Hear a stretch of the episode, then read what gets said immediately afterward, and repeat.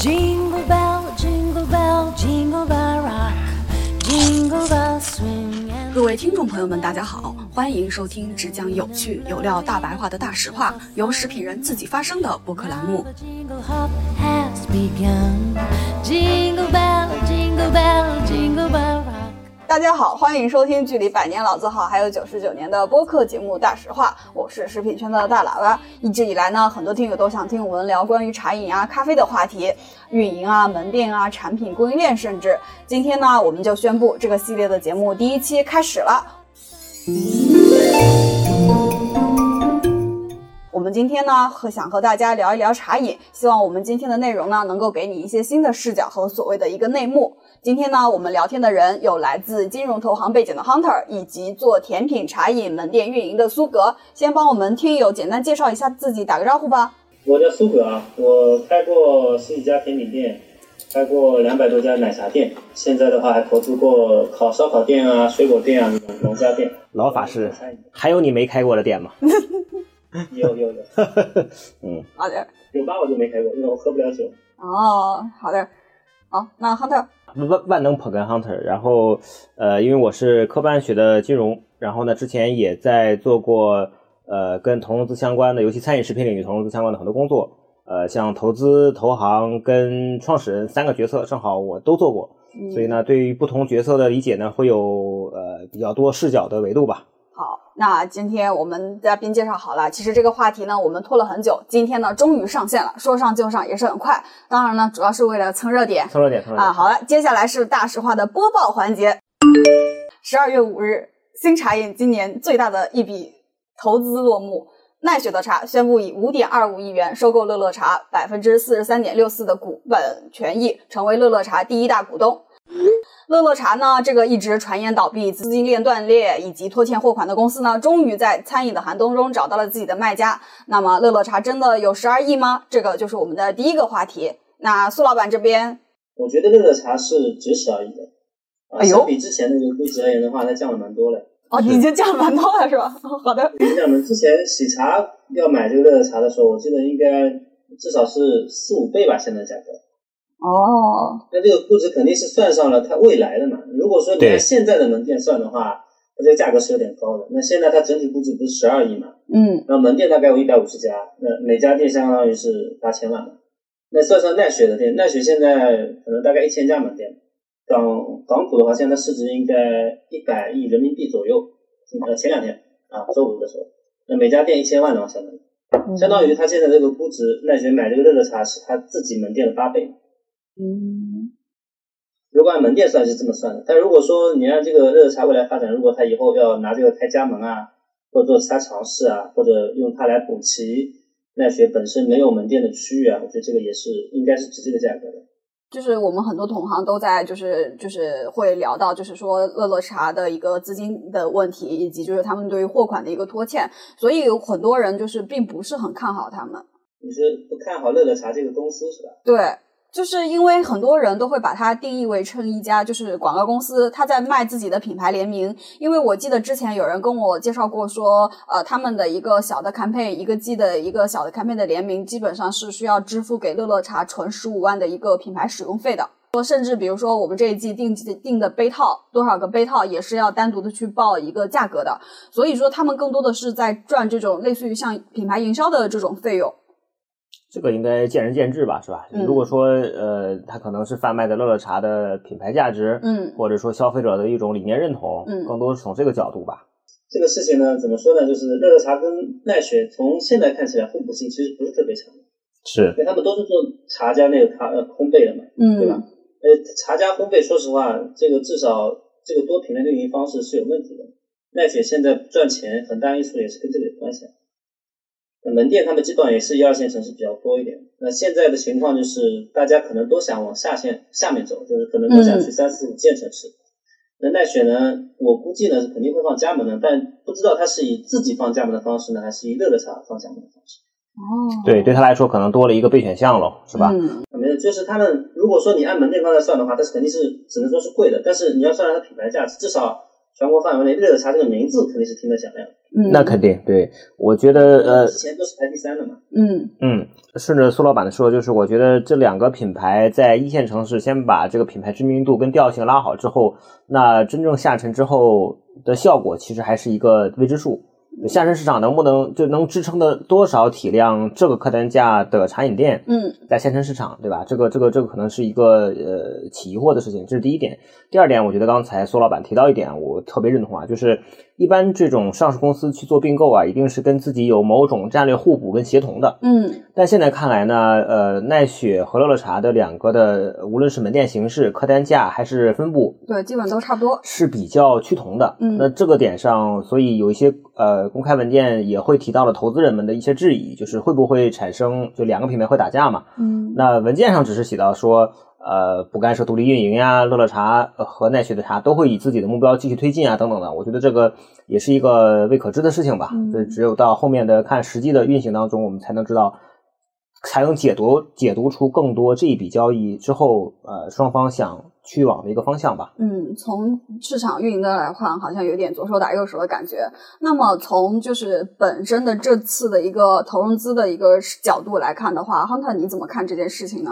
呃，因为我是这个餐饮食品相关的投资比较多啊，所以我觉得呢，这次就正好借这个话题呢，我想讲的一个事情就是我们普通人如何理性看待投融资这件事情。对，就是关于这个事事件本身嘛，它叫奈雪五点二五亿投资乐乐茶，成为乐乐茶第一大股东。这句话背后有什么样的？就是我们应该怎么去理解这件事情？因为很多我们看到的内容已经是就是更多的是 PR 方向的了。对对对，就我们普通人看到的一般是通稿啊，嗯通稿一般都是大家呃交易的双方呀，或者是投行呀已经梳理过了的，甚至可能有法务啊都已经看过了的。嗯那从我的角度呢，我想分两个部分来借着这个事件呢来去做一下解读。一个是呢，我们先说这个呃，月月刚才提到这句话本身，呃，我们拿到了一份呢关于这个交易的一些说明性文件，我们做一些解读啊。就是刚才乐呃月月说的这句话是通稿里面的一句话，对，标题对文件里面的原文这句话，下面引用原文啊，是以总价五点二五亿元投资运营乐乐茶品牌的上海茶天管理有限公司约百分之四十三点六四的股份权益，其中三点二五亿为老股部分，两亿为增资部分。啊，以上这是原原话啊。嗯那这些呢，我觉得是呃可以看出来的部分，就是三点二五亿是给老股东的转出去的，那两亿增资部分是留在公司内部的。那之前这个事情刚出来之后呢，我也发了一个朋友圈，就是啊、先做了一个无奖问答，就是这里面呢到底有多少部分是现金部分，嗯对吧？因为我们常看的说是呃投资投资，其实它不见得只有资金这一种资源，嗯，它也可以以有其他的。对我，我也可以以股份做对价嘛，这是这个上市公司并购里面比较常见的一种操作路径。嗯那至少呢，从目前来看，这一笔交易里面应该大部分是现金部分，也就是说是能够给乐乐茶呃一个雪中送炭吧，我觉得是、哦呃，所以他现金可以拿到不少，而且对于这个呃也跟圈内的朋友聊了一下，就是目前这个呃奈雪还账上现金还是比较多的，嗯啊，所以他更倾向于用现金去完成他们一笔交易嘛。然后现在股价也低，那一现在用股份来支付的话，反而呃不划算，对，不划算。嗯，这是第一句话。第二句话呢，就是紧跟着前面这句话的，就是呃一句协议规定了分期付款条件，根据交割条件达成情况，价款预计将陆续在二零二二年底至二零二三年上半年支付。哎，这个就比较有空间了。哎，展开讲讲。对，那你说协议规定了分期付款条件，那我们不知道分期付款条件是什么，嗯交割条件又是什么？他们在到底达成多少或者如何完成才能履行完一整笔交易？嗯这个是我们并不清楚的，我们吃瓜群众是并不知道的，这个只有交易双方或者投行才知道。嗯对，这是第二句话我想说。然后第三句话呢，就是呃，本公司将全力，这个本公司就是指奈雪嘛，嗯啊，奈雪将全力支持乐乐茶未来独立上市，并获得相应的财务回报，嗯但并未设置明确的目标。嗯这个也是受到了投资人的一些质疑嘛。呃，就是呃，我能理解，就是呃，奈雪现在不希望把乐乐茶直接收进来，嗯所以它呃收购股份卡在了百分之四十三这么一个线上，因为你过了五十亿就要并表了嘛，就变成它的子公司了。嗯你独立上市，将来还要再设计一个拆分，就很很啰嗦，很麻烦嘛。嗯呃，这个我我觉得是能理解的。但是你说交易价款里面，它是给老股东三点二五个亿，留在公司内部只有两个亿，也就是说，这一笔投资里面只有总价款的百分之三十八是留在公司内部的嗯啊，这个我是比较呃比较比较疑惑的一个点啊，就你你可以支持它上市独立上市，那你肯定要短期内帮它去迅速的去成长嘛，嗯去拓店去布店啊，当然也看到现在。呃，乐乐茶马上要新开一批门店，这也是一个转好的一个迹象吧，我觉得、嗯啊。但是，但是如果说这一笔投资交易目的是为了将来让乐乐茶上市，但是又只有百分之三十八的投资价款是留在公司内部的，嗯，这个是比比较比较疑惑一个点，就是还是我前面说那个嘛，就是我们普通人是不知道它整个的交易的条款是哪些啊、所以我们也不能做太多的揣测。嗯，哦这是前面这一趴呢是第一部分，就是我们对于这这个案子本身做了一些解读。嗯啊，第二部分呢，就是呃，我想讲那个就是咱们普通人啊，嗯就因为最近呃新消费也比较火啊，对各，种大家可活喜欢动也比较火看这，些新闻了。对对对，动不动就是几个亿、几个亿的生意啊，这个所以呢，我想讲的就是我们普通普通人对吧，如何看待这样的事情，如何理解这样的事情。嗯呃，这个奈雪这个奈雪头乐乐茶这个事情呢，出完之后呢，这个朋友圈的有两言论有两个极端啊，动不动就是这个啊，对，就是比较偏 好牛逼！对，就是比较偏这个方的啊。嗯老板又掏了五个亿现金出来，啊一种是这样的想法，还有一种就是，哎呀，乐乐茶终于卖掉了啊，嗯卖了这么多遍，终于卖掉了。呃，我在这里呢，想分四个点嗯来去讲我们如何理解投融资这个事情。嗯首先呢，就是我们前边呃已经讲的看的比较提，已经反复提到的，就是我们不做标题党。嗯啊，对，就是因为我们不知道完整的交易条款嗯啊，行话叫 TS 嘛，就是 term sheet。它到底有这一笔交易里面包含了哪些限制性条款、哪些财务性条款、哪些控制性条款，这些我们是都不知道的，嗯只有交易双方才知道。嗯那我们不能单纯通过一个通稿来去做揣测或者判断，尤其是上升到价值判断，我觉得这个不是很好。是的，之前呢，就有一个就是摩拜的胡伟伟那个案例嘛，就是嗯然后。啊当时那些朋友圈小软文就是什么你的同龄人连抛抛弃你连声招呼都不会打啊，刷嗯刷刷了很久的朋友圈的屏，就这种贩卖焦虑的文章我就很不喜欢。就当时我还发了个朋友圈，我说那溥仪三岁就登基了呢，对吧？我们同龄人抛弃我们，那抛弃的远了去了，对吧？真的大清都亡了，你还跟我说这些？所以呢，我想讲的就是这个呃投资条款内部到底有哪些，我们只有真正看到它交易的全貌才知道的。以后有很多 under table 的事情我们可能不知道的。嗯就是比如呃，我举几个例子吧，就是比如常见的投资条款，比如有反稀释条款，嗯就是下一任投资人一定是不能比我的价格低的。嗯那比如优先清算条款，就是如果你要出售，或者说呃公司要清算，我一定是要先拿回投资的。嗯就当时胡伟那个案例来讲的话，就是很大一部分是卡在优先清算这个逻辑里面。对，甚至呢，有的投资协议里面是有创始人无限连带条款的嗯啊，这个时候就比较狠了。比如我投你一个亿现金，嗯那可以，但是如果说亏掉了或者出了某种问题了，你这个创始人个人要连带还我一个亿现金回来的。哦对吧？所以这很多条款看上去比较光鲜，其实后面呃有很多创始人跟机构之间的这些、呃，比如博弈啊，比如这些幕后的事情，我们是不知道的。哎，对不要被标题党描哎模糊了。对对，就是我们不做片面解读，这是第一个，不做嗯标标题党。第二个呢，就是呃，很多人认为一上市或一融资马上开始欢呼嗯啊，这个这个厉害了。我觉得这个嗯，融到资或上市不一定是好事情嗯啊、或者说没融到资，或者说私有化也不见得是件坏事情。嗯你像奈雪现在的情况就是，呃，出道即巅峰嘛，就它嗯发行的价格是最高价格，此后之后就一一直一路狂泻。当时包括像叮咚买菜啊那几个一起上市，前后离的时间都很近，然后都是上市就狂泻的一个状态。对对，就就破破破发嘛。嗯你像奈雪的话，当时发行价最高是十八块九啊嗯，最低的时候只有三块六，你相当于百分之八十是值都跌没了嘛，对吧？嗯你最近才刚刚拉回来一点。嗯对，所以这也回到我们前面的，就是呃交易目的，就因为上市公司它有一个这个市值管理的需求，嗯这也是它投资整个战略投资的一个逻辑。嗯那也可能考虑到这一点，会有像对于乐乐茶这种操作的动作，对，以及呃套现不是说上市之后就打到股东个人账户上的，嗯，对，对，这很很多人会以为我这公司只要上市了，这个这个钱就打到股东自己账里面，就可以拿着啊、几个亿现金出出去吃喝玩乐，这这这个其实也有很多限制性条款啊，这个是很复杂的，因为公开交易市场、二级市场是整个资本市场里面标准化最高的一个形态了。嗯也就是保护我们普通投资者的一个最高阶形态，嗯所以它能它的整个的运运行逻辑是非常严格的。对，这是第二点。然后第三点呢，就是我们要去区分一下这些投资的角色。比如说我们听啊，这个这个投行那个基金就很很多很多人其实是分分不清的。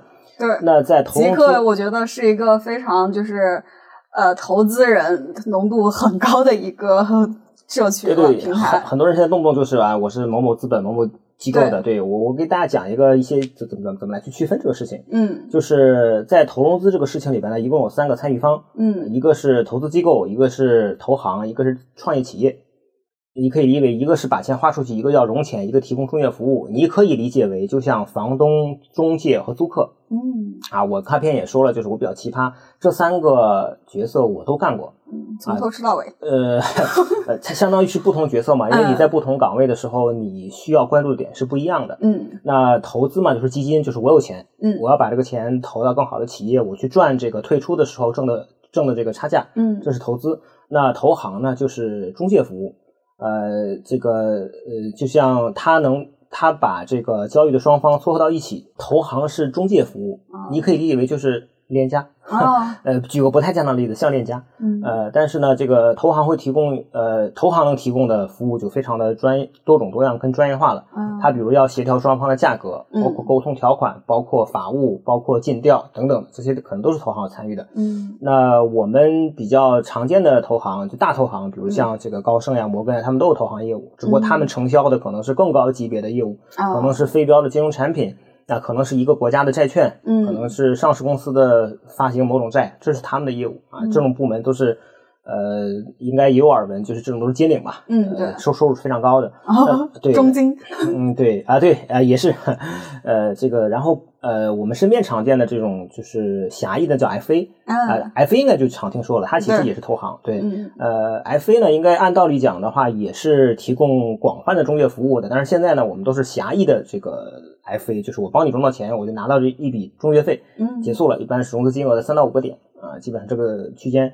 然后呢，就是虽然说起来叫中介啊，但并不是说他们呃门槛很低，像实际上链家一样对对对，本科对对对。然后实际上呢，中介呃这个这个投行反而是有一些高手，反而是在做投行业务，嗯因为这些人往往就是对这个行业有深度理解的。嗯尤其后面，比如面对大投行竞争的时候呢，有一些精品投行嗯产生了，他可能就专注在某一个领域。呃，只比如我认识的有一些做专业做冷链物流的，专业做这个专门看消费品的，那这些他基本上都是行业活地图，他对这个行业里面人啊、项目啊、事情啊发生的就整个的了解非常深刻，嗯就是吃个专业饭的嘛。嗯对，然后呢，就是虽然我们讲了半天这些概念啊，可能我们还是不好分辨。嗯那我教给大家一个小技巧、小窍门，啊，划重点，这里才是重点。哈、敲黑板。对，嗯你可以看这个人，如果递个名片过来呢，你可以看他抬头嗯啊、如果叫某某投资或者某某基金，嗯一般就是那个投资机构，哦，就是他有钱的，他把钱投，这这个是真正的金主爸爸啊啊。如果叫某某资本，大概率就是投行，就是我们提说提供中介服务的。嗯，就是投行的链家对对对，链 是你要一定要提链家，对啊，这里给链家打广告了啊。嗯嗯没没毛病。嗯嗯，这是第三点，就是鉴别投资角色。那第四点呢，就是不同的投资机构的投资策略是不一样的。嗯就这个，我就想讲呃一个投资策略的事情。嗯就是我们在看基金的时候呢，它比如取决于钱的性质不一样，那可能有人民币基金、美元基金，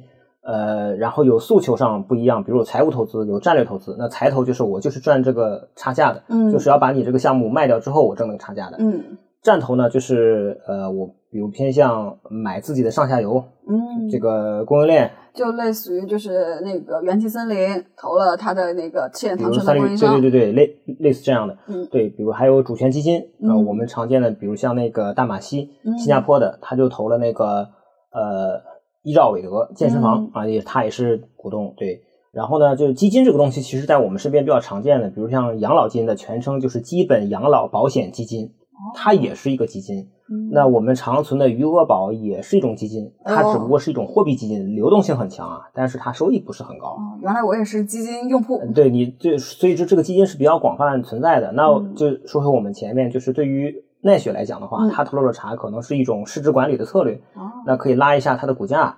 那就是其实不同的钱是有不同的诉求的嘛。嗯啊，那我觉得对于呃我们普通人如何看投融资这件事情，我就基本上这四个小点，嗯嗯，就不会被朋友圈的各种呃小腔文带偏了。啊，嗯是的，理性看待这件事情理性。看待，理性看待。对，哦，对，我是觉得奈雪这次呢，主要是因为它上市比较早，嗯所以他有点钱。那其他的做直营的，像乐乐茶、喜茶，其实兜里都没钱了，或者钱很少了，所以他才会有这种机会捡这个便宜。哦，所以说喜茶有可能也真的没钱了。好，那我们我们进入我们今天的第二趴，那些耳熟能详、每天都在发飞机稿、新闻稿的茶饮品牌们，真的都在赚钱吗？首先第一块就是我们知道的啊，喜茶三巨头，喜茶、奈雪、乐乐茶。那他们现在的一个模模式就是老二不老二买了老三，这样可以超过老大吗？这三个巨头真的都赚钱了吗？呃，首先是这样子的，就是我们一般常说的三巨头，就说的是喜茶、奈雪、乐乐茶。那也有人说可能是喜茶、奈雪和茶颜悦色。啊，那像如果对门店来算的话，门店最多的是蜜雪冰城嘛，其次是古茗啊、初一烧仙草、茶百道这种。嗯我们之所以要说这个是三巨头呢，主要是因为他们做直营的，在一线城市、二线城市影响力比较大。嗯，，对，尤其舆论和媒体发的稿特别多。嗯对，因为跟他们关系比较好嘛。嗯而且直营的话，值相对看上去就很吓人，嗯上来就几个亿、几个亿，然后就翻翻几倍那种。加盟的话，估计就稍微低一点。嗯确实，那像这几个、这几个品牌的话，你如果单个门店按拎出来，那肯定有赚钱的门店。那如果嗯说你按总的公司来算的话，那应该都还没赚到钱，只有可能像喜茶应该是在一九年左右，应该是有整体现金流正的情况啊，这个大致了解到。然后这几这几年主要是因为疫情嘛，疫情的话，刚开始开疫情的时候，其实这几个品牌我应该是拖着手都很兴奋的，因为嗯很多点位都出来了嘛。你嗯疫情去了之后，很多小的没有竞争的品牌，它的位置都腾出来了。哦那有实力的品牌就马上进去了，所以你看海底捞不也是那个时候疯狂扩店嘛？嗯二零年的时候扩了几百家了，可能哦五百家、四百家。结果没想到后面还有两年，对啊，后面就关了嘛，因为后面发现这个那这个这个事情，疫情这个事情它不是一年解决、两年解决，它可能是三年、四年、五年的。嗯这样的话，他们现金就吃不消了。因为直接品牌扩店的话，它要么就是有融资的，嗯然后要么就是自己赚的钱，然后去开新店嘛。嗯但融资的话，这两年资本市场应该是比较冷的。嗯，对，也不太好，嗯，就是老店开的老店赚钱，然后养新店。对，这个策略其实像老店赚钱养新店现在也很难，因为老店现在不是都在调下调这个价格嘛，嗯就下调售价。下调售价原因还是因为大家消费不太起来了嘛。嗯。对，这个策略其实之前最早我听说的时候，应该是苏浙汇，呃，比较老牌的一个这个上海餐饮品牌。还吃过，嗯。对对对，苏浙汇当时就是非典的时候，嗯。啊、然后也是大家对于未来预期都很差，当时那会儿嗯没有见过说餐饮关闭时间那么长嘛，嗯。然后后来这个这也确实是人家当时呃应该说高层管理比较比较思路比较清晰，嗯。很果决啊，就嗯迅速的大批量的拿店，然后当时都是拿的十年十五年的长租约，哦。很便宜哦，平时都是那些上海可能打个两三折就拿下来了，批量拿了一批店，所以当时对，所以当时只要呃非典一结束，立马这个就起来了，整个的整个的这个呃门店呀、营收呀、就起来了。嗯那看来这个是真的怪疫情了，谁也不能想到它能坚持三年。那现在疫情嘛，我们也渐渐的放开了。那从明年开始，大家就看能不能恢复了。如果没有恢复的话，也不能说是疫情的锅了啊，对对，所以背锅侠没了。对，所以你看那个海航，就是当时因为非典的时候，它业务都在这个航空领域，嗯出行一没有的话就很难受，所以后来就做了大量的跨界的这些并购啊、收购兼并啊这些。等到这次新冠的时候，又是因为其他业务太多了，所以把自己整个的架子给拖垮了。所以你很难说什么时候做什么是对的，嗯 很难说。嗯，对，这个因为意料不到嘛，本来想着可能一年就过去了，结果呢搞了这么多年，那他开新店，有些新店现在都关掉了，关掉了之后，他这个房租还是得付的呀，员工还是得付的，对对对吧？虽然是基本工资，钱都要付的，所以搞的就是搞直营的几个品牌都死得很惨，就是现金流是很快。嗯本来的话，喜茶是老大嘛，对吧？嗯门店上来说它是最多的，而且营收它应该是最高的。那现在其实从今年年末的情况来看，现在奈雪应该是门店最多的，被反超了嘛。嗯呃，到时候可以贴张图，因为我把这张图做好了。基本上发展的过程中，就是特别是今年和去年这两年变化比较大。嗯去年跟今年这两年，奈雪还是在高速增长，但是喜茶就掉下来了。而且今年它决定开放加盟的时候，就已经关掉了不少那种呃，首先那个它子品牌不是关掉了，喜小茶关掉了，嗯。然后有很多位置不好的或者在营收不好的那个喜茶的门店也关掉了，嗯。嗯，它的门店数量就下去了。苏老板的数据分析能力真的感觉不输投行了，已经。对的，我们这次收 note 里面放了好多数据哦。对对，这里要口播一下，可以看一些呃苏老板专门做的一些关于我们这期内容的一些呃数据数据汇总和图表，嗯非常专业，非常专业。嗯嗯，好，图表里面门店数量的话，因为有些是他们官方的数据，有些是像第三方的数据，所以可能会有打架的情况。那哎大致情况应该啊，仅供参考，就是也是提供给大家一个那个嘛，就是大家如果就是有什么，如果你有更确凿的数据，也可以欢迎在评论区告诉我们嘛。但是门店反超了那个呃奈雪门店反超了喜茶之后呢，现在情况就是喜茶因为缺钱嘛，嗯所以它现在开放加盟了，嗯这是没办法的。而且它开放加盟之前不是已经降过价了嘛？它开始多少钱？现在多少钱？之前三十多嘛，现在客单可能就二十多了，二十以下。他现在没有出那种二十以上的新品都不怎么出。哦，他这种做法呢，其实就是估计很早就想着要加盟了，要加盟了。那那个时候呢，也契合着疫情刚刚消费在降，就往价格往下降。喜茶的加盟费用大概是多少啊？你说哪个？喜茶的加盟费用？加盟费用，他现在是这么说的，就是，呃，只要五十万啊、但这个五十万呢，按照我们现在了解呢，它应该是属于联营，就是喜茶，比如说你是加盟商，那嗯喜茶跟你是联营的，各占百分之五十哦，啊，但是喜茶具有决定权，就是说喜茶可以决定所有东西，但是你们只能在门店上下班，作为加盟商而言，而就掏了五十万买了个工作呗。对，差不多当店长嘛，但收益还是有的，分红还是有的嘛。嗯嗯，好的。那一百万应该也开不起一家店嗯，那一百万应该也开不起一家喜茶吧？下沉市场有可能，那你要在哪里的呀？对哦，那因为他要做下沉你限制是肯定不能开的。嗯是，它是本身放开放放开放加盟，就是要开在三四线、五线小城市那种地区，嗯就降维打击，去跟股民啊、茶百道争市场的。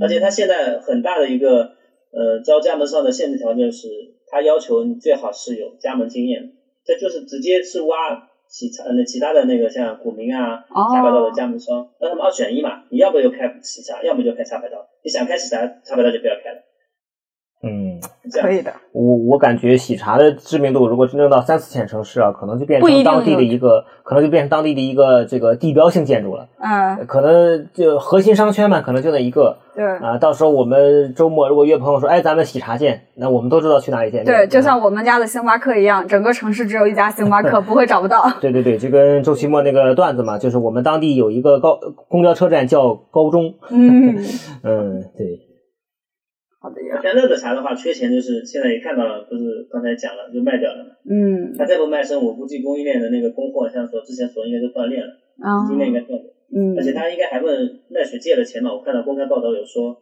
对，有有一个八千万，贷款对，有一个八千万的贷款。嗯嗯这缺钱嘛唉？不缺钱谁这么卖啊？这么低的价格，啊，是的，嗯贱价卖身了哈。嗯。啊这样卖身。嗯，看来是喜茶和乐乐茶确实没赚到钱。那亨特这边呢？呃，就回答月月前面这个问题啊，嗯就是你说这个呃赚不赚钱有没有挣挣到钱？对，嗯我我觉得要回答问题，肯定要先看主语，嗯就是你说是股东、供应商、员工，到底是谁挣了钱，谁没挣钱？嗯，对，反正至少我们可以确定的是，供供应商都挣钱了，做吸管的、做杯子的。哎，对，这些三方服务本大家肯定都是挣钱了，对吧？然后就是因为它毕竟还是一个这这笔交易本身是一个行业并购嘛，嗯那我还是回到我这个老老本行嘛。然后第二个呢，就是我还是从投投融资的角度来讲吧，嗯就是这次毕竟是一个行业并购嘛，嗯那行业内呢，这个至至少我看到的老二并老三的这个案例啊，真的不多。嗯呃，但但是如果有的话，有比较成功的案例呢，也也欢迎听众在这个评论区补充。嗯，这个但是老大并老三，直接把老二给绝杀了，这个案例倒是蛮多的。呃，因为老大并老二呢，本身是个不太划算的生意。嗯呃因因为你老大要并我老二的话，我我心里也清楚啊，就是因为你咱咱俩只要合呃合并之后，那就毫无疑问的是市场。老大了嘛，那可能嗯到大、占到市场百分之六七十甚至八九十的市场份额了，所以价格一定是拉得很高的。这个时候对老大不不划算嘛。嗯然后呢，如果老大要并老二，还要面临一些反垄断，嗯，这里面就操作的过程可能会非常复杂跟漫长。对，然后呢，呃，老二并老三呢，倒是有一个有我查到这个案例，但是这个案例不太好。嗯嗯 就是二零零六年的时候呢，这个体育用品行业老二阿迪达斯，就老大是耐克嘛，嗯阿迪呢以三十八亿美元买了老三锐步，嗯啊，这个当时是号称一个是三十八亿美元的收购价格，同时还要帮锐步支付了五点五亿的债务。那就总价是四十三点五亿。呃，对，应该是这么理解吧？嗯对。然后呢，但是二零零六年收购的嘛，然后零七年的时候呢，财报中看的是呃，阿迪达斯的全年零售是有四分之一来自锐步的嗯啊，就百分之二十五也也还是蛮不错了。嗯但是到了二零二零年第二季度的时候呢，锐步就只占到阿迪达斯总销售的百分之六点四了，就几乎可以忽略不计的感觉了。所以现在呃又传闻是阿迪达斯又想把锐步给卖掉了，就就老二收老三，现在已经要把老三再卖出去。对，所以这个这个这个这个又又又还是呃持续关注吧。嗯，然后我们刚才提的呢，就是是奈雪是老大呀，啊，现在奈雪是老大嘛，电商是奈雪是老大，那营收呢？营收肯定还是喜茶高吧？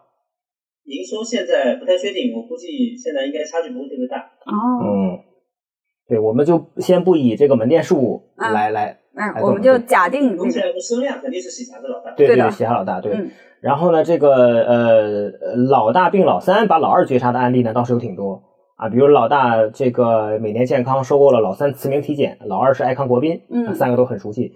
对，老大国美收了老三永乐，嗯第二名是苏宁啊，老大三全收了老三龙凤，老二是思念。嗯哎，这这这这就都是历史上我们比较熟悉的一些品牌跟案例了。嗯对，所以呢，就是呃，我们只能说呃，从一个宏观的维度来去看这个事情，嗯呃，不是说做价值判断，呃，嗯举了一些案例用来佐证，那至少这三个品牌都给我们提供了很多快乐。对，我们从单纯的财务跟资本角度来去做一些解读嘛。哎，嗯作为吃瓜群众，我觉得很有一点就是，他们并购收购之后，肯定第一轮会先做一波 campaign 嘛。那对于我们吃瓜群众来讲，首先第一个就是肯定会有折扣嘛，会有新品嘛。那最起码作为消费者来讲，我们是赚到了一些嘛。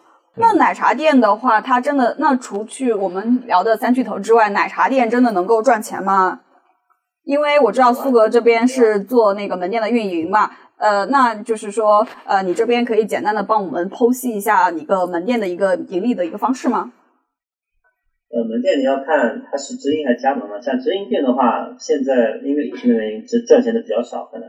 但是如果疫情前的话，应该像喜茶，就是它在扩张期都能现金流为正，那肯定是赚钱的。嗯对吧呃，然后现在的话，现在加盟店赚钱的比较多。现在不是蜜雪冰城快上市了嘛，它不是有财报嘛，但是利润数据都挺好看的。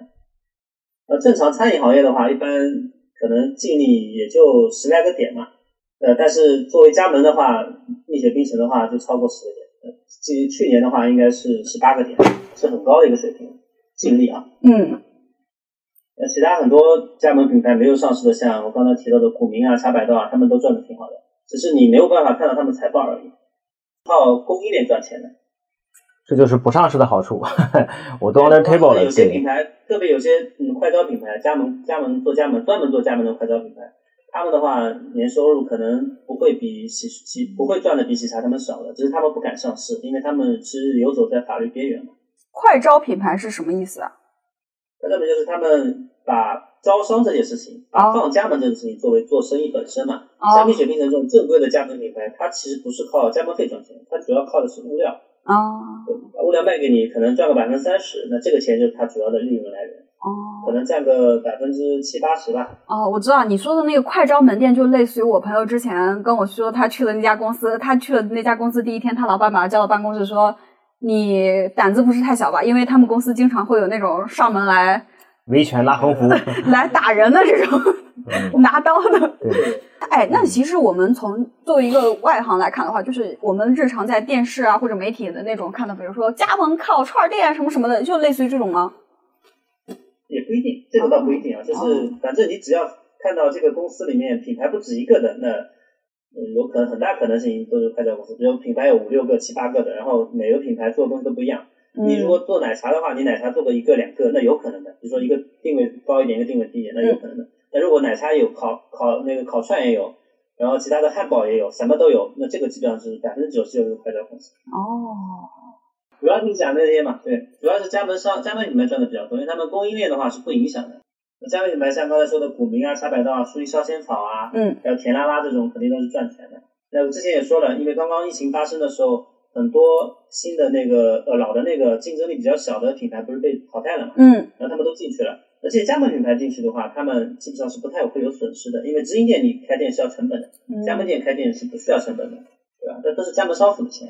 嗯那这样情况下的话，结果就是说，很多像奶茶这个行业，就是疫情这个期间连锁化率提升的很高嘛，对提高了大概大概有五六个点吧，现在大概是连锁化率应该有四十多。哦，就是这个水平。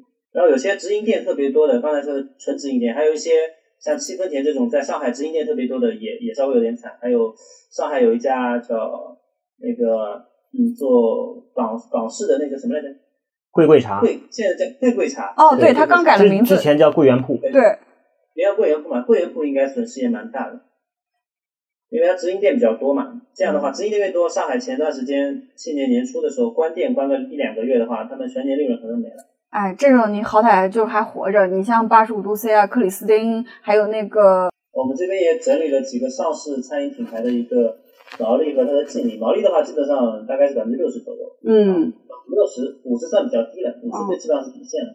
然后我们这边的毛利率的话是营业收入减材料成本再除以它的营业收入，不是财务上的那个呃毛利率啊，嗯这是营业毛利率，营业毛利率的计算方法不一样。嗯，我看到海底捞有百分之五十八点二九，呃，对，净利的话大概是十个点左右会比较普遍，那有些低于十个点的，那九嗯毛九就是大概五个点到八个点，嗯，因为它是九毛九像，这样的话挺感觉亏的。嗯对在海底捞的话，呃，一二一年亏的比较惨，之前的话大概也是十个点左右。那星巴克呢稍微高一点，可能十几个点。那刚才说的蜜雪冰城就高很多嘛，相对而言它就一般都十五个点以上了，就会嗯比较好看一点。加盟店的确而言，相对而言容易赚钱，它的风险小一点。嗯，对，好的呀，这表可以看一下那个 show notes 一下。嗯，好，那我们就直接滑到第三个的一个话题吧，就是疫情的第三年，就是我这边观察的一个现象，就是一点点们都在涨价，奈雪喜茶们都在降价。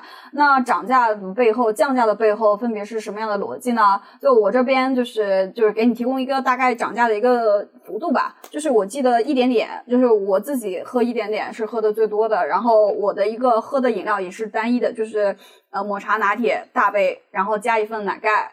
然后那个加一份混珠，混珠是免费的，加奶盖这件事情呢，一八年是三块钱，嗯，现在是六块钱，所以我这杯饮料从一八年的二十三块钱到现在二零二零年年底的时候是二十八块钱，今年我现在去买的话是二十九块钱。啊，原材料涨价的话，应该是他们这些品牌涨价的最主要原因。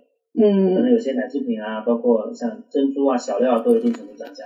嗯，它整个的一个涨原料的这个涨价幅度大概百分之多少啊？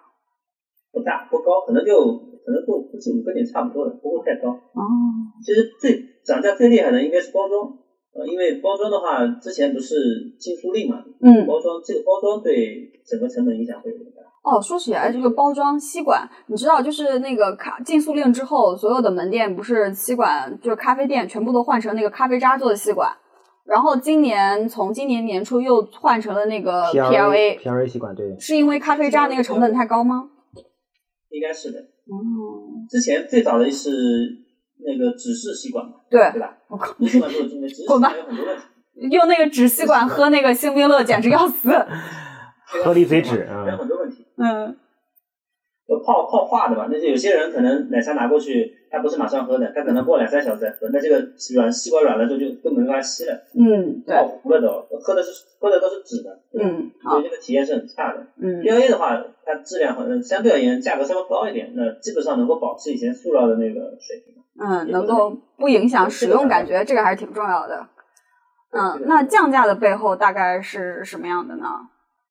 降价应该主要还是因为这两年消费稍微有点低迷嘛。嗯然后第二个呢是之前那个几几个直营品牌嗯都想下沉做准备，因为现在他们的门店基本上百分之九十以上都是在那个大城市，就一线城市、新一线城市、二线城市，嗯二线以下的基本上很少。我准备一张表格，到时候也可以贴上去，基本上是每个品牌，像那个奈雪啊，呃，那个热热茶还有喜茶，他们的占比都比较高。然哦后女子杯的像古茗这种的话，它让一线城市是不进的，嗯。它比例很低，可能就百分之五，其他大部分都是在新一线城市以下，最多的可能其实是乡镇啊那种路点，嗯，那个布点比较密，而且它很多地方都还没扩张到嘛，像黄河以北它现在还没有，嗯，好的。以后扩张的话门店数量会多，而且他们的占比会越高。哦。然后这些降价的降价的，虽然说听到是降价了，但对消费者来说呢，也不一定是好事情。因为降价它不是说我原来卖三十块的东西，我现在东西里面不变，然后变成二十块，啊，但是里面材料都不掉了。明白，就是以前的嗯，不是你继续讲啊以，前，嗯，呃，它以前不是有个多肉葡萄那个喜茶卖的很好的，嗯对，然后毛利反正也是六十个点左右，可能六十点可能还不到一点。那做鲜果的话，我估计四十五个到五十点差不多了。嗯然后它现在改成是多肉葡萄冻，十八块钱，那奶盖去掉了，那果肉基本上也少了。嗯，然后还有增加了 NFC 果汁，就果汁也多了，啊那容量也低了。那之前是六百五十毫升，现在是五百毫升。那冷杯现在也是保持六百五十毫升，但是因为冷杯其实就是多加水果果汁嘛，成本很低的。啊对大杯的话，反而成本也低了。所以水果茶主要成本因为在奶盖茶跟那个水果嘛，这么嗯做的话，它整体的成本就降低很多。那毛利其实是保持不变，甚至还有点微升的。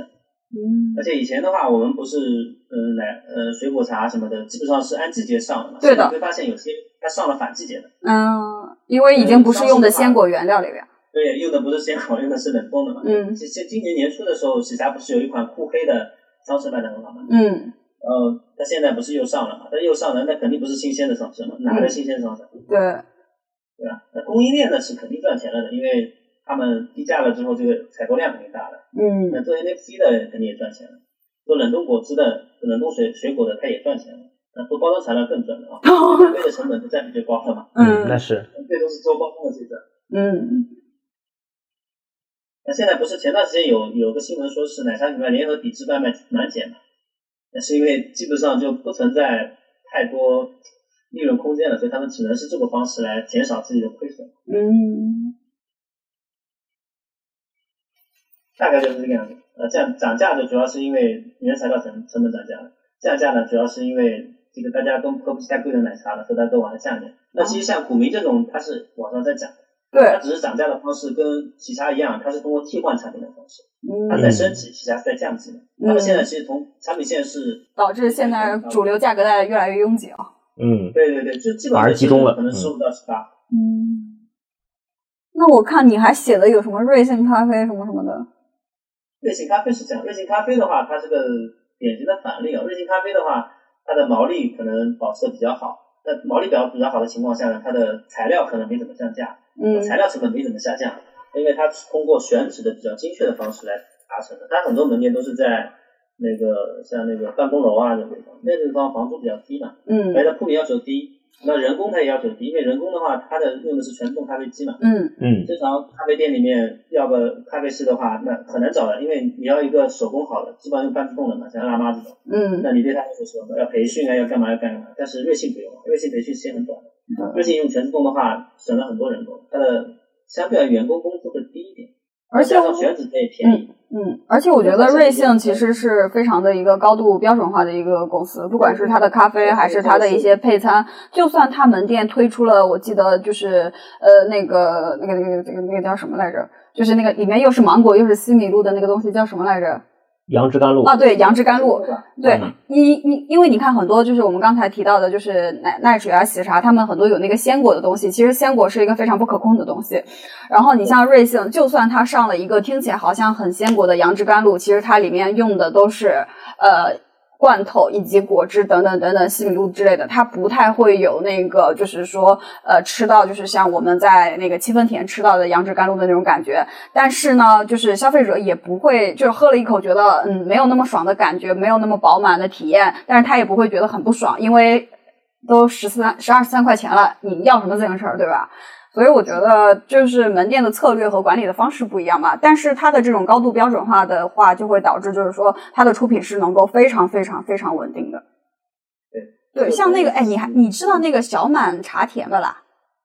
小满夏天我听过，但对是他当时那个门店的，他他们家出圈是就是所有的杯子上面挤一大坨奶油，像大便一样，然后把那个 车厘子和大大葡萄咚咚咚在上面放二十八颗还是多少颗？二十八颗，对，然后我就买过一杯，然后我对那个的体验就是车厘子不大，就首先第一个就是它那个车厘子是去核的，嗯，然后你一去他门店之后，发现他那个门店有一个大盆儿，然后里嗯面都是去核的车厘子，然后你会想，我靠，它这个核怎么去出来的？看起来已经不是很新鲜了，有机器去，没有工具的，对，然后但是总归我觉得没有那么干净卫生吧，个个人感觉啊。然后还有就是呃，那个它那个一大颗一大颗的那个，就是你有可能会吃到一颗很甜的车厘子，但基本上百分之八十的车厘子都是不甜的。嗯，当时所谓的车厘子自由应该就是这个吧？对，是他们家炒起来的。对，其实我觉得你一斤车厘子才多少钱啊？嗯 我喝一杯奶茶就放那么几个，嗯，嗯，二十八个呢。挺多啊。八十八。嗯，好嘞这。家公司我不太接触啊，但是对这家公司的印象不太好啊、因为这家公司从产品到整个公司的那种这就是圆定位啊和圆点头的不。太正常，就它不太像一个餐饮做餐饮的公司做的事情，那感觉好像就就可能编编数据的那种感觉哦，啊。这也是我说这种话，也是因为我为什么不在节目里讲我做什么品牌的，因为毕竟是要得罪同行，啊，有很多人不好说话。那嗯这个品牌就是我典型的觉得这个公司就不太正常。嗯，明白。就声量很大，但是你一看它的产品，哇，什么垃圾，呃。就很奇怪。有可能有某种特殊利益安排呢，是吧？嗯，对，对，有这种利益安排，他只是给你看看。嗯，对。啊，那 Hunter 这边接上。呃，这个月月月发现是一个特别务实的人啊，一直在追着挣钱这个事情，一直在问谁挣不挣钱。对，然后这个说到不同定位这个事情啊，我觉得这个之前大实话听友群里面有个艾尔老师提了个很好的问题啊，嗯就是啊这个加群的方式是你在收动的里面会有啊，吗对，加群的方式我们在收 note 里面，如果大家想加我们听友群的话，可以在收 note 里面看一下我们加群的方式。对对，是是，大实话是有听友群的。嗯对，当时有个问题呢，就是如果说奈雪降价去冲击茶百道他们，是不是就会很成功，市占率会很高？嗯呃，我说当时就就回了一句话嘛，我说不会，这样可能反而奈雪把自己给冲没了。啊，呃，为什么我这么讲呢？就是其实每个人是有不同自己的生态位的，嗯，你的价格带基本上就决定了你的服务谁，你的用户画像是什么，对的，以什么样的形态向消费者提供什么样的产品跟服务。嗯对吧？就比如前面呃，就说这个奈雪如果降价去冲击茶百道这个例子嘛，你首先降价就等于降营收嘛，嗯但是你成本项是没变的嘛，你相当于自己直接把自己的营收给砍掉了呀，嗯，不挣钱了。那呃，这个你现在本来就不咋挣钱，嗯，那你后面如果说你的整个的选址、你的这些整个品牌定位全部是都要变掉的，对那茶百道是可以开在连接店铺一一一家小店的。对，那如果说奈雪也开在犄角旮旯里面，它就不是奈雪了。我来补一下奈雪的品牌故事。最初呢，我想在高端的商场里面开一家两百九十平的奶茶店，我的先生帮我实现了。这是某老师的原话，这也就是最初奈雪的茶的品牌初衷。他想做的就是在一些很高端的一些商场，有大通量的玻璃，然后很明媚的那种光线，开一家很大的店。它的旁边呢，就是我们常见的一些奢侈品类的、做 luxury 的这种的门店的一些临街的店铺，这是它最初的一个定位。所以呢，刚才你像是那个 Hunter 说了，开在犄角旮旯旁边是正新鸡排，怎么可能呢？对吧？对对对，就是你你你说这个可能是乔布斯也是这么想的。你你因因因因为你说完，我反应第一反应是苹果苹果的零售店都都是这个样子。但是苹果，你看在上海也就开六七家。对嗯，对，所所以，我前面讲的这个逻辑就是，当你的定选址、你的产品线变掉之后，你就更支撑不起你这个客单价了，嗯反而你给自己开启了一个可能是死亡循环，嗯，这可能是比单纯。呃，一些店不挣钱更严重的一件事情，因为你把自己的定位都冲掉了。那我作为一线城市人，我觉得啊，你这个东西是下沉的，那我干嘛还要花这么多钱去买你这样一杯东西呢？对吧？对对，所以说大家生态位是不一样的，并不是单纯只有价格这一个维度去嗯进行竞争。是的，嗯对，这个我可以补充一下，就是像奈雪跟喜茶这种，其实喜茶放在加盟的时候，我当时有地方很不理解，就他把喜茶茶关掉了。正常情况下，为什么奈雪和喜茶他们一直盯着下沉市场呢？因为他们一二线城市已经竞争非常激烈了，没地方铺了，点都铺完了呀，嗯对吧？对，很卷那了。如果说他现在降价，其实是被迫降价的，这种降价其实是不可持续的，因为你降了之后，你这个门店，上海的门店，它房租在这里的呀。这样嗯说了，这成本是没没有太大变化的，但是因为你降价了，所以你营收整体是降的。嗯，因为你门店每天能做多少杯饮料，也就是那个天花板了。对，对啊，不会太多多的，而且你受众就这么多呀，对吧？本身定位就不在这里的。那现在的问题就是在于，他们一定要去做下沉市场，那怎么方怎么样方式最合理的、对品牌损伤最少的？其实是用子品牌，就喜小茶这种子品牌去放加盟。像我如果因为我们不知道内部情况，如果我是喜茶那边的人，我肯定会想着喜茶我就做一二三线城市了，哦，三线以下我就不去了，嗯对吧？那我让喜小茶去，反正我也全部弄好了，那名字就是喜小茶，跟喜茶是高度关联的，我去放加盟，那没关系，去占领下面市场，加盟费也能收，品控也有保障，你自己喜茶主品牌也不影响，对吧？大概这个思路可能会比较符合我自己的想法啊。哎，他道为什么他们就把喜茶的直接关掉，然后把喜茶开放加盟？虽然说你这个喜茶开放加盟的时候，可以通过刚才我说的那种那个联营的方式，还有把门店开小啊，然后产品线优化一下，全部改掉，去契合这个线下市场、呃嗯下沉市场的一个需求。但是这个东西刚才所说，这个跟原有的定位已经不匹配了，对把自己干死了。啊，这我觉得就类似于你搞得竞争分裂了。你一二三一二线城市跟三四线城市的产品不一样，那对客户来说，你这品牌形象就是模糊的呀，嗯不是统一的。是，那这个是我有疑问的，就现在不知道他们怎么搞的，当然可能是受迫于现实吧，现实可能没有足够的人力啊，或者可能发现一些比较其他的问题，他们只能决定把西药代放掉，去把喜茶开放下面。嗯。嗯，听了奈雪的故事，以及哪些品牌真的在赚钱，他们通过什么样的方式赚钱？近两年来，很多人都想在自己兼职搞副业的同时呢，开一家奶茶店。在奶茶系列的第二期呢，我们会为大家带来相关的内容分享。现在入局开一家奶茶店是一门好生意吗？如何找到自己适合的奶茶品牌呢？然后最近呢，因为新冠刚刚康复，所以呢声音也有一点奇怪，希望大家多多谅解。在这个特殊的时候呢，也要保护好自己的身体，希望大家都能够平平安安、健健康康。感谢收听大实话，喜欢这部作品的小伙伴可以多多给我们点赞哦，我们也会在评论区和大家一起交流互动。late, like the islanders do. Wait for Santa to sail in with your present in a canoe. If you ever spend Christmas on Christmas Island, will never stray, for every day your Christmas dreams come true.